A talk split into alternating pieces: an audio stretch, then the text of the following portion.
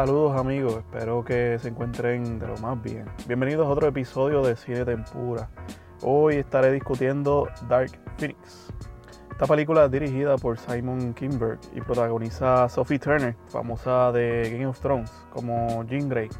También regresando tenemos a James McAvoy, a Michael Fassbender y Jennifer Lawrence.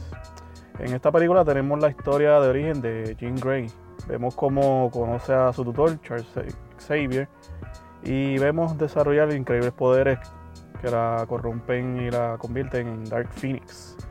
Ahora los X-Men tendrán que decidir si la vida de un miembro del equipo vale más que todas las personas que viven en este mundo. Con esta honestidad yo no anticipaba esta película, pero he seguido como la mayor parte de la gente viendo el desarrollo de este universo de X-Men, con Fox teniendo la batuta. Y ahora que Disney ya compró la compañía, significa que esta película será la última película dentro de este universo que han creado.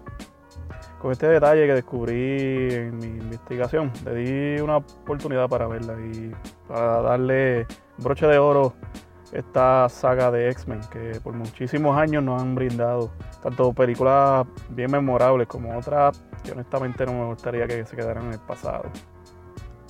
Por lo regular yo no veo trailer de películas para que tenga una expectativa neutral.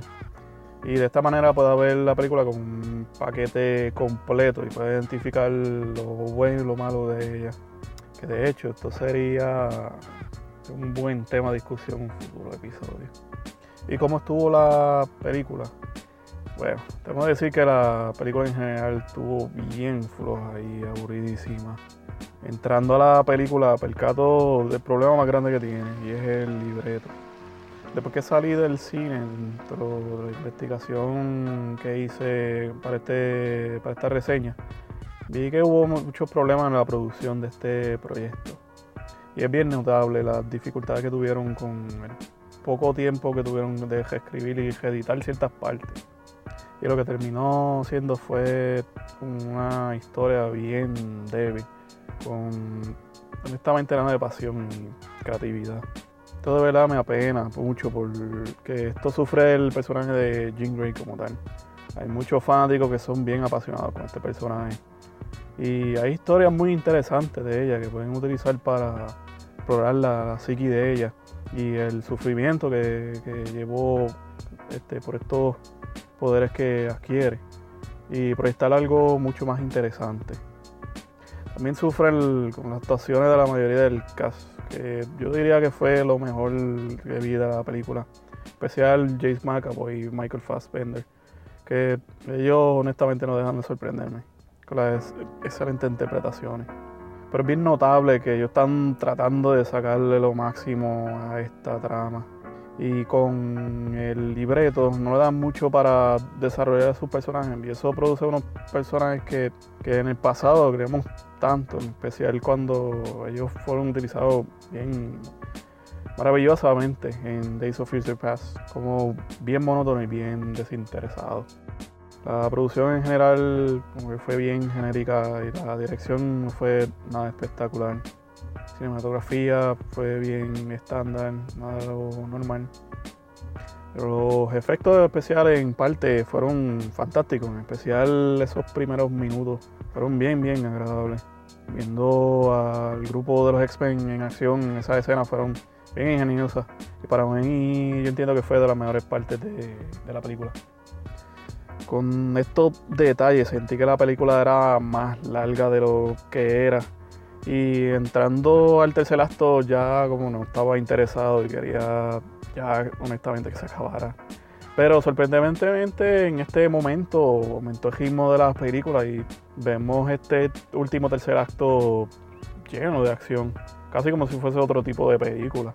Gracias a eso me animé un poquito durante este tiempo y me agajó hasta el final.